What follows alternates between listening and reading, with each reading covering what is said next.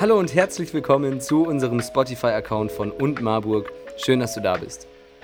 Wir träumen davon, eine Kirche zu sein, die verbindet und sind gemeinsam auf der Reise, was es bedeutet, in Verbundenheit mit anderen Menschen, mit sich selbst und natürlich auch mit Gott zu leben. Und dafür wollen wir hier Predigten und Vorträge hochladen und würden es auch lieben, mit dir in Verbindung zu treten und zu hören, was deine Gedanken, was deine Fragen dabei sind. Schreib uns gerne an info@und-marburg.de. Schau auf unserer Webseite vorbei, folg uns auf Instagram und auf Facebook und jetzt viel Spaß und inspirierende Gedanken. Wir feiern Erntedank. Ich habe euch was Geerntetes mitgebracht. Ein Stück Naturverbundenheit. Honig ist Rohkost. Der gehört noch zu den Lebensmitteln, die komplett naturbelassen im Glas landen. Und dieses so unbehandelte Stück Natur ist besonders.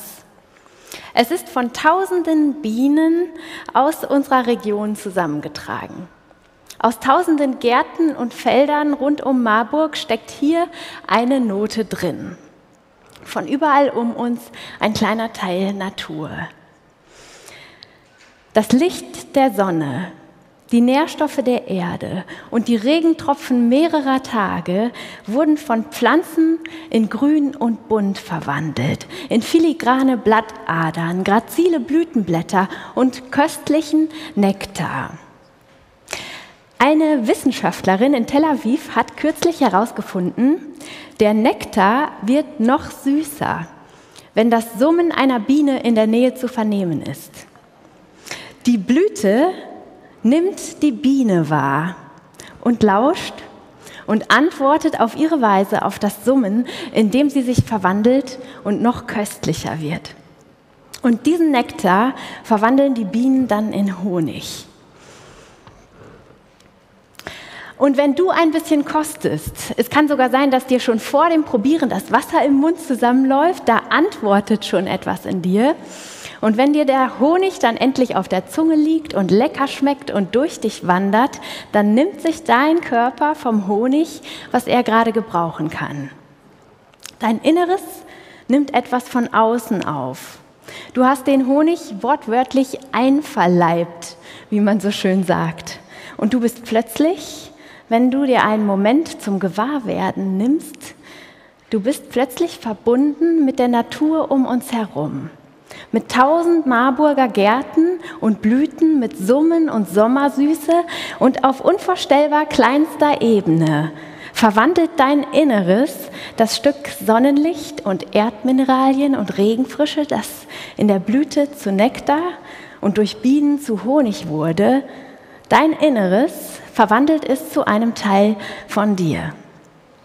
Du bist verbunden. Nimm dir mal einen Moment und folge bewusst deinem Atmen.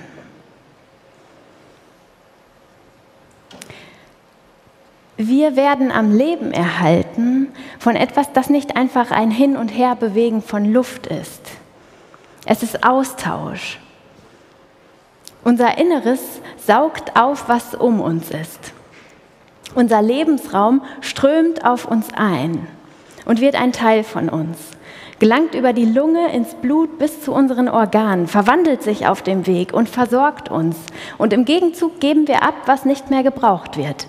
Was wir ausatmen, ist kurz vorher noch Bestandteil unseres Körpers gewesen und strömt nun in die Welt. Die Welt umgibt uns nicht einfach. Sie ist keine Umwelt. Wir sind Mitwelt. Wir vollziehen das, was man Stoffwechsel nennt. Wir sind beständig am Wechseln, sind dabei, uns gegenseitig zu verwandeln. Die Welt und wir, wir vertauschen uns. Wir haben Anteil aneinander. Wir teilen. Wir ernten und danken. Vielleicht ist das vor allem ein Aufmerksamwerden dafür. Wir geben und nehmen und das heißt, wir sind.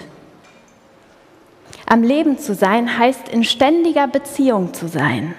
Und zwar nicht nur auf kleinster, unsichtbarer Ebene, auch im ganz großen Stil ereignet sich Verwandlung und Verbundenheit. Die Meere strecken sich pulsierend dem Mond entgegen. Das Gesicht der Erde verwandelt sich in stetigem Rhythmus der Gezeiten, weil sie den Mond wahrnimmt. Und der Mond ist nur Mond, weil er mit der Erde tanzt. Nur so wird er auf seiner Bahn gehalten. Die ganze materielle Wirklichkeit ist ein Netz aus Beziehungen. Leben ist schon immer Verbundenheit, eine aufs äußerste gemeinschaftliche Angelegenheit, ein Anziehen und Berühren, ein Aufnehmen und Abgeben, ein verwandelndes Hin und Her. Von der kleinsten Zelle bis hin zum ganzen Planeten ist jedes Individuum auf ein zutiefst schöpferisches Sein in Verbundenheit angelegt, von Anfang an. Ganz im Anfang, so erzählt die alte Geschichte, schuf Gott Himmel und Erde. Alles, was da war, war eine wüste Leere, ein wildes Nichts und Geist, einem Lufthauch gleich, gar nicht so gespenstisch körperlos, wie das deutsche Wort vermuten lässt. In klassischen Übersetzungen wurde der Satz prägend und der Geist Gottes schwebte auf dem Wasser oder Geist bewegte sich über den Wassern. In der alten Sprache, in der die Geschichte gedichtet ist, will das Wort, was hier dem Schweben und Bewegen zugrunde liegt, noch genauer ein Pulsieren zum Ausdruck bringen, ein Vibrieren, so wie das Hin und Her unseres Atems, das Auf und Ab von Ebbe und Flut, ein purer Ausdruck von Lebendigkeit, die nicht für sich steht man mag auch denken, nach dem eben Gehörten liegt hier schon ganz ursprünglich eine Ahnung von, Le von Verbundenheit in der Luft. Und mitten in dieses erwartungsvolle Vibrieren von Geist über der wüsten Leere und dem wilden Nichts spricht Gott. Es werde Licht. Und wie eine Antwort wird es Licht. Und Gott hält inne betrachtet, nimmt wahr, was da entstanden ist, lauscht der Resonanz auf das es werde und lächelt und nickt. Das ist gut. Auf einmal ist da also Licht und Dunkel. Gott nennt sie Tag und Nacht und die beiden beginnen ein Spiel miteinander, ein Hin und Her, ein Wechsel, ein Verwandeln. Und da wurde aus Abend und Morgen der erste Tag. Der Stein kommt ins Rollen. Oder muss man sagen, der Planet? Aus Wüste und Vibrieren, aus Wort und Antwort und Betrachten, aus Namen und Spiel wird Welt, wird ein lebendiges Miteinander. Und das nimmt seinen Lauf. Es gibt wenig Geschichten, die so bekannt sind und so geheimnisvoll, dass sie immer wieder neu entdeckt werden wollen.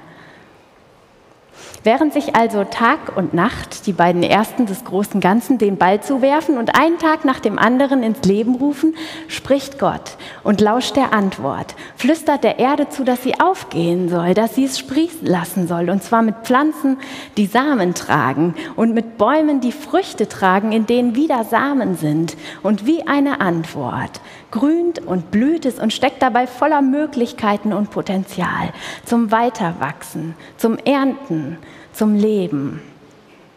Und bald ruft Gott Tiere im Wasser, in der Luft und später auf der Erde. Und wie eine Antwort wimmelt und fliegt es, blubbert, blökt, summt, quakt, piept, wiehert und zwitschert es. Und Gott hält inne, lauscht der Antwort betrachtet, was entsteht, freut sich an dem Wachsen und Wimmeln und Werden und das ist gut. Und Gott sagt mehr davon. Tobt euch aus. Alles soll sich mit Leben füllen. Und wir finden hier in der Geschichte ein Paradox, das ich hochgradig spannend finde. Es ist die Art, wie hier vom Schöpfungsvorgang erzählt wird. Die alte Sprache hat ein besonderes Wort für erschaffen. Das existiert ganz exklusiv, nur in Verbindung mit Gott. Es hat nie ein anderes Subjekt. Nur Gott schuf. Wenn jetzt erzählt wird, wie Gott schuf, wird dieses exklusive Wort auf einmal auf feine Weise ganz inklusiv. Gott schuf, spürt man dem Text nach, in großer Verbundenheit. Gott ruft ins Leben und lauscht, wie es sich entfaltet. Produktiv, mit Früchten und Samen und wachsendem Werden. Gottes Art des Schaffens ist Ermächtigung zum schöpferischen Tätigsein. Gottes Schaffen ist ein Miteinander, das fortlaufend miteinander stiftet. Es ist Gespräch, Wort und Antwort und das Lauschen auf jene. Es ist wachsende, wimmelnde Resonanz und die fängt an zu improvisieren. Gott schuf. Auf eine Weise zutiefst exklusiv. Niemand sonst als Gott selbst hat gemäß dieser Erzählung unbedingt das erste Wort, immer aufs Neue.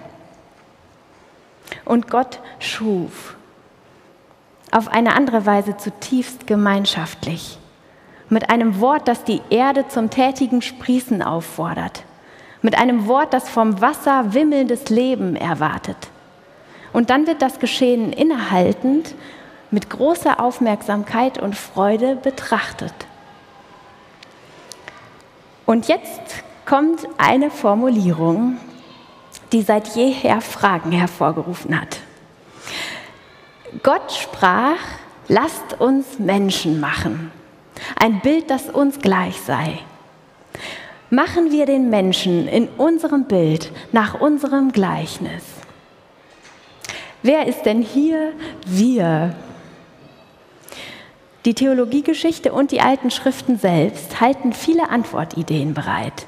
Von Engeln über die personifizierte Weisheit zur Dreieinigkeit bis hin zum Gedanken, dass Gott ja von sich im majestätischen Plural reden könnte, um nur ein paar Beispiele zu nennen. Mit der Perspektive, mit der wir gerade den Text erkundet haben, mit einem Blick für die große Verbundenheit von Gott und Schöpfung, deutet der Text auch noch eine andere Möglichkeit an. Komm Erde, und jetzt machen wir den Menschen. Adam heißt das in der ersten Sprache der Geschichte. Das kommt von Adama, der Erde. Ganz wörtlich bedeutet Mensch hier von der Erde. Komm, Erde. Jetzt machen wir Menschen und die sollen im Besonderen Verantwortung tragen. Verantwortung für alles, was hier wächst und wimmelt. Eine fortlaufende Antwort auf das Schöpfungswort. Komm, Erde, Jetzt machen wir den Menschen und zwar in unserem Bild. So wie wir soll der Mensch sein. Ein lebendiges Miteinander, verbunden, im Dialog, mit kreativen Möglichkeiten im Überfluss, die im Zusammenspiel entstehen. Und so schuf Gott den Menschen in Gottes Bilde. Im Bilde Gottes schuf Gott ihn und schuf sie als Miteinander, aus dem Neues hervorgeht im Bilde Gottes geschaffen. Das kann bedeuten, dass es zutiefst zu unserem Menschsein gehört, in Verbundenheit mit Gott, miteinander und mit allem Gewordenen beständiges Werden und Wachsen zu kultivieren, Lebendigkeit zu entfalten. Die alte Geschichte erzählt zwischen den Zeilen, wir sind geschaffen in großer Naturverbundenheit. Wir sind geschaffen zu großer Naturverbundenheit, zu schöpferischem Sein, im wechselseitigen Miteinander. Das allerdings misslingt uns als Menschheit offenbar. Nicht erst seit wir Abgase in die Atmosphäre pusten und Müllberge auftürmen. Das ist sicher besonderer Ausdruck der Unverbundenheit unserer Zeit und Generation. Aber das Misslingen von lebendigem Miteinander kennen auch schon die alten Geschichten. Wir leben im Überfluss. Ein gutes Maß sollte uns leicht fallen und trotzdem gehen wir auch noch an den Baum, den wir besser unberührt lassen. Wir wollen und kommen hoch hinaus, aber wir verlernen, miteinander im Gespräch zu bleiben und verstehen uns irgendwann nicht mehr. Wir waren und sind als Menschen wahnsinnig kreativ. Aber unsere Welt ist von Anfang an eine mit Licht und Schatten. Das meiste, was wir als Fortschritt und Weiterentwicklung bezeichnen, kann gute und zugleich sehr destruktive Folgen haben. Und es hat verheerend oft, egal wie gut die Absicht ist, an irgendeiner Stelle auch mit Ausbeutung von Natur und Menschen zu tun. Wir nehmen weit mehr, als wir geben. Wir sind bei aller Kreativität oft mit großer Unverbundenheit am Werk. Was vor allem meint, wir haben die Verbundenheit mit der und zu der wir geschaffen sind, aus dem Blick verloren. Vor fünf Jahren hat ein US-amerikanischer marktführender Einzelhandelskonzern ein Patent eingereicht für eine Mini-Drohne, die Pflanzen künstlich bestäuben können soll. Eine kleine Roboterbiene. Die sammelt mit klitzekleinen Bürstchen auf einer, äh, mit klitzekleinen Bürstchen sammelt sie Pollen auf einer Pflanze ein und mit einem winzigen Ventilator wirbelt sie die Pollen wieder auf eine andere Pflanze. Ein Sensor beäugt den Erfolg und vermerkt diesen im Netzwerk, denn eine erfolgreich bestäubte Blüte soll ja ganz im Sinne der Effizienz nicht nochmal angeflogen werden. Sowas reagiert natürlich auf die Tatsache, dass das Lebewesen Biene zu einer immer weiter aussterbenden Art geworden ist. Es zeigt aber auch sehr eindrücklich das Verhältnis zur Natur, das unserer Kultur an vielen Stellen in Fleisch und Blut übergegangen ist. Wir sind es gewohnt, selten noch das große Ganze zu sehen, die Verbundenheit, wir untersuchen eher Gesetzmäßigkeiten, Ursache und Wirkung, Kosten und Nutzen und dafür nehmen wir alles auseinander, analysieren und entdecken Einzelteile und ihre Funktionen und nehmen uns die Freiheit, auszutauschen und zu verändern, zu verbessern, was auf unsere Weise vorteilhafter in unsere Nutzung integrierbar ist. Überhaupt ist die gewinnbringende Nutzbarkeit einer der Hauptgesichtspunkte, unter denen Natur betrachtet wird. Aus lebenspendendem Kreislauf wird ein Förderband, das eher nimmt als gibt und am Ende immer Abfall hat. Aus Vielfalt, die im wechselseitigen Miteinander existiert, wird Einfachheit.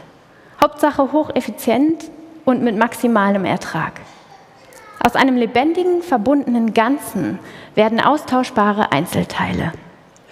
Und ich denke bei Blütenbestäubung zuerst an Honig und vielleicht noch Äpfel und Birnen. Da bin ich ganz Kind unseres Wirtschaftssystems. Aber Blütenbestäubung, wie wir ja gerade auch gehört haben von Christian, ist eine der wesentlichsten Ausdrucksformen der Beziehung und Begegnung, der Verbundenheit von Pflanzen und Tieren. Die große Mehrheit der Pflanzen werden von jeweils speziellen Tieren bestäubt und produzieren darum entsprechenden, ganz individuellen Nektar oder Duftstoff, ganz eigenes Öl oder Pollen. Diese Komplexität ist mit keiner Technik einzuholen. Die unfassbare Vielfalt von Pflanzen wie Tieren ist ganz direkt von der jeweiligen speziellen Verbundenheit zwischen einzelnen Arten abhängig. Pflanzen brauchen Tiere, um Frucht zu tragen. Und Tiere brauchen Pflanzen, um ernährt zu werden. Und zwar jeweils in ihrer ganzen komplexen Vielfalt. Und wir fragen so gern ganz im Sinne unserer Ursache-Wirkungslogik, von der wir gleichzeitig merken, dass sie manches Problem ja doch nicht erfasst. Wir fragen so gern, ja, was war denn zuerst da? Das Huhn oder das Ei? Biene oder Blüte? Ja, was war denn im Anfang? Himmel und Erde. Verbundenheit immer schon komplexes, verwobenes Miteinander, das sich so und nur so in ein unaufhörliches Feuerwerk verwandelt, vielfältig, üppig. Nur wenn wir uns der Verbundenheit zu entziehen versuchen, fliegt sie uns um die Ohren. Weil Verbundenheit immer auch Verletzlichkeit bedeutet. Wir verletzen und wir werden verletzt. Verbundenheit misslingt. Immer wieder. Das ist nichts Neues und trotzdem ist es drängend. Und aktuell scheint die Natur wie nie zuvor zu leiden an dieser misslingenden Verbundenheit. Man redet von Klimakatastrophe. Man ruft eindringlich zur Umkehr auf. Und man streitet darum, wie schlimm die bisher absehbaren Folgen sind. Fest steht, dass auf uns und noch mehr die Kinder nach uns große Veränderungen zukommen werden. Und das beschäftigt uns als Menschen zu Recht aktuell so intensiv.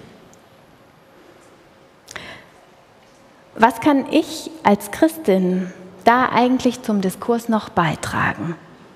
Wie können wir mit unserer besonderen Perspektive mitwirken an einem guten Umgang mit dieser offensichtlich so aus dem Gleichgewicht geratenen Verbundenheit von Menschen und Natur? Dass Natur geschützt und bewahrt werden muss, tatkräftig, weil wir, obwohl wir sie uns an so vielen Stellen unterworfen haben, wir dennoch unendlich abhängig von ihr sind. Das erschließt sich auch ohne christlich-theologische Perspektive. Die katholische Theologin Julia Enzing hat auf den Punkt gebracht, das spezifisch Christliche, was wir beitragen können, sind Geschichten. Klingt ganz lieblich. Angesichts des Weltuntergangs fangen wir nochmal an zu erzählen. Auf der Titanic hat man auch bis zum Ende noch Musik gespielt. Nein. Wir erzählen Geschichten. Der Mensch lebt nicht vom Brot allein. Nicht nur Stoffwechsel und Nahrungskette halten uns am Leben. Alles, was ist, so erzählen wir uns, hat am Anfang den ersten Worten gelauscht. Es wurde angesprochen. Wir leben nicht vom Es war einmal. Wir leben vom Es werde und vom Fürchte dich nicht. Wir leben vom Euch ist heute der Heiland geboren und vom er ist wahrhaftig lebendig. Als Menschen, die sich in die christliche Glaubenstradition einreihen, erzählen wir Geschichten, die sehr alt sind und die wir immer noch für relevant halten, weil sie auf eine Weise vom Menschsein und von Gott erzählen, die immer noch unsere Wirklichkeit zu berühren vermögen. So wie die Geschichte vom Anfang. Sie ist später entstanden als die Schöpfungsgeschichten, die damals bei Nachbarvölkern in Umlauf und offensichtlich bekannt waren. Diese Geschichte vom Anfang allen Werdens ist eine große Alternativerzählung. Sie zeichnet inmitten der bestehenden Weltbilder ein bewusst anderes Bild von der Welt, vom Menschen, von der treibenden Kraft, die hinter und in allem steckt. Und sie ermutigt uns darin, das weiter zu tun. Wir haben noch mehr und anderes zu erzählen, als die große Unverbundenheit und ihre verheerenden Folgen anzuprangern. Wir wissen wohl darum. Sie ist auch in unseren Geschichten immer wieder drastisch ausgemalt, von Anfang an. Aber wir ahnen auch etwas von Hoffnung. Wir erzählen uns, dass ein Regenbogen auch Erinnerung ist. Die Welt hat ihren Untergang schon hinter sich, erzählen wir uns. Und der Regenbogen ist Gottes Zeichen. Der erste Bund, ausgesprochene und festgesetzte Verbundenheit, etwas, das immer wieder in den alten Geschichten auftaucht. Der allererste Bund ist der zwischen Gott und allem, was lebt. Versprochene Verbundenheit zwischen Himmel und Erde. Da mögen wohl Wolken aufziehen, aber sie können noch so bedrohlich sein. Wenn Licht und Regen miteinander den bunten Bogen formen, erinnert sich Gott daran, dass es nie wieder so weit kommen soll. Und wir erzählen diese Geschichten behutsam und die Hoffnung, die sich darin ahnen und daraus schöpfen lässt. Behutsam, damit sie nicht zum Hohn werden für die, denen gerade wirklich ein Stück Welt untergeht. Dort, wo Klimawandel knallhart und aktuell auch existenzielle Katastrophe bedeutet. Während unser Kulturkreis zwar viel Verantwortung, aber noch vergleichsweise wenig Kosten trägt. Wir erzählen behutsam, aber wir erzählen. Wir lassen uns immer noch Worte zusprechen, die lange vor uns in Katastrophen hineingesprochen wurden. Dass Wüsten noch zu Gärten werden und in Dürre Wasserquellen erwachen und wir wissen auch um die Spannung, dass realistisch betrachtet viel mehr getan werden muss, als wir zu tun imstande sind. Wir können die Welt nicht retten. Und viele von uns sind zugleich im Alltag bemüht, auf eine Weise zu handeln und zu leben, die als naturbewusst anerkannt ist. Und wenn wir ehrlich sind, plagt wahrscheinlich mindestens genauso viele von uns immer wieder ein schlechtes Gewissen, weil es so schwer ist, diesem Anspruch gerecht zu werden. Die christliche Tradition hat für diese Spannung eine alte Bezeichnung. Das Gegenüber von Gesetz und Evangelium. Was wir tun, ist wichtig und unerlässlich. Es gibt auf jeder Ebene von Verbundenheit, in der wir stehen, Möglichkeiten, etwas dafür zu tun, sie zu fördern oder gar punktuell wiederherzustellen. Unsere Lebendigkeit hängt davon ab. Und gleichzeitig stehen wir in einer Spannung, die wohl an wenig Beispielen so deutlich wird wie an unserem Verhältnis zur Schöpfung. Wir sind auf Verbundenheit angelegt. Wir spüren die Sehnsucht danach wie eine leise Erinnerung an etwas, das mal gewesen sein könnte. Und dennoch vermögen wir es nicht, sei es, weil wir nachlässig werden oder weil die Umstände es uns schwer machen oder weil die Aufgabe schlicht zu groß ist. Wir vermögen es nicht, aus uns selbst heraus umfassend in Verbundenheit zu leben. Wir dürfen anerkennen, wir werden diese Welt nicht retten. Und trotzdem werden wir alles dafür tun. Weil das, was wir tun, nicht so wichtig ist wie das, was wir sind. Weil das, was wir tun, nicht so wichtig ist wie das, was wir sind. Wir sind keine Parasiten und kein Desaster, das diese Welt ins Verderben stürzt, auch wenn wir uns in letzter Zeit oft so verhalten. Wir sind Ebenbild Gottes, geschaffen in Verbundenheit, geschaffen zur Verbundenheit.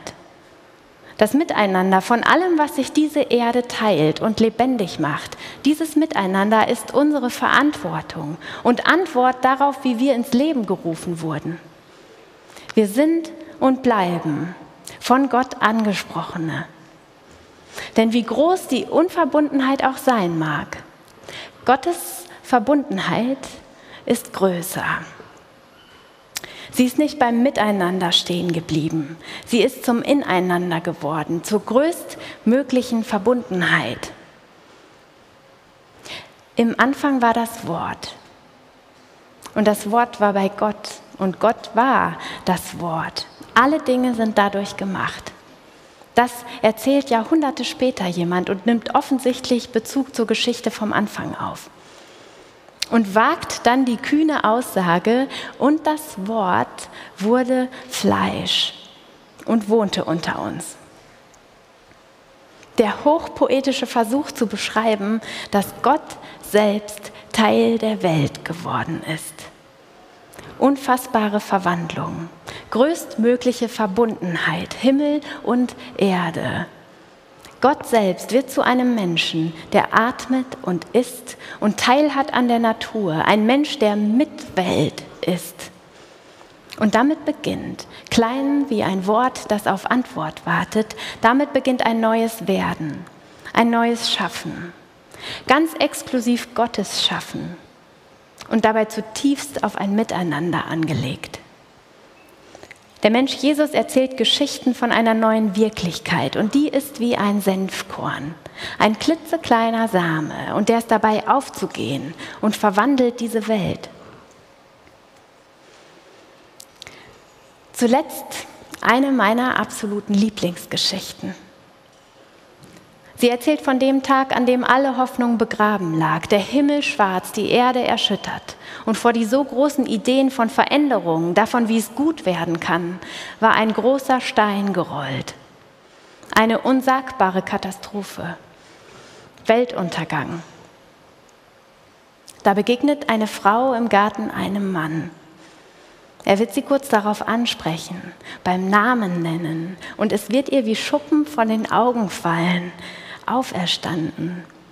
Unmögliche, unvorstellbare Lebendigkeit begegnet ihr, verwandelt alles, was ist, macht die Hoffnung größer als je zuvor. Aber das ist gleich erst. Jetzt steht sie noch im Garten unter Tränen und er fragt sie behutsam, zugewandt, warum weinst du? Und sie hält inne, schaut ihn an und für sie sieht er schlicht aus wie ein Gärtner, naturverbunden. Komm, wir machen mal wieder einen Streifzug durch unsere Hoffnung, durch unsere Geschichten, ernten Zuversicht und danken. Komm, wir vertrauen mal der Ahnung, dass es einen Gärtner gibt, eine Verbundenheit von Himmel und Erde, eine neue Wirklichkeit. Und die ist wie ein Pollenkorn, unfassbar klein, kaum zu sehen. Aber in Verbundenheit verwandelt sich Stück für Stück das Gesicht der Erde immer neu in Grün und Bunt, in Blüten und Früchte und in so Köstlichkeiten wie Honig, der tausendfach Natur in sich trägt und uns damit verbindet. Kommen wir feiern Erntedank. Die alte Geschichte vom Anfang erzählt uns, und da schließt sich der Kreis zu Johannas Einladung in die Ruhe, mit der sie uns in die Sommerferien geschickt hat. Die Krönung des kreativen Miteinanders, die Vollendung der Verbundenheit ist das Aufhören, Ausruhen, Innehalten, Zeit nehmen, das Feiern der Lebendigkeit, betrachten, lauschen, schmecken, riechen, tasten, in Verbindung treten der Verbundenheit gewahr werden. Denn nur was wir wahrnehmen, können wir auch bewahren. Amen. In den nächsten Minuten kannst du dir eine Form suchen, die für dich zum Wahrnehmen und zum Feiern passt. Draußen auf der Treppe sitzt Christian Geske, wie schon angekündigt. Setz dich dazu und frag ihn aus und lausche und staune über die Vielfalt der Natur um dich herum. Er weiß eine ganze Menge davon, was du tun kannst, um naturverbunden zu leben, um Vielfalt zu erhalten. Hinten an den Tischen gibt es Honig. Fühl dich eingeladen, davon zu kosten. Du hast vermutlich schon oft Honig gegessen, aber vielleicht fühlt es sich anders an, ganz bewusst zu schmecken. Die tausend Gärten Marburgs und ein Stück Naturverbundenheit zu spüren. Und vielleicht kann das auch eine Form sein, deinen Geschmackssinn bewusst wahrzunehmen, dich schon mal einzustimmen auf das Abendmahl. Schmecke und sieh, wie verbunden Gott dir ist. Hinten im Raum hast du die Möglichkeit, dich segnen zu lassen. Wenn dich das große Ganze gerade aus guten Gründen nicht interessiert, weil deine Welt am Wanken ist, wenn dein Seelengarten sich nach dem Gärtner sehnt, fühl dich dort willkommen. Das hat hier Platz. Vielleicht fragt dich jemand stellvertretend, warum weinst du? Was würde dir gerade gut tun? Und vielleicht nennt dich jemand beim Namen und spricht dir und deinem Herzen in eigenen Worten ein Es werde Licht zu. Von hier vorne gibt es Musik.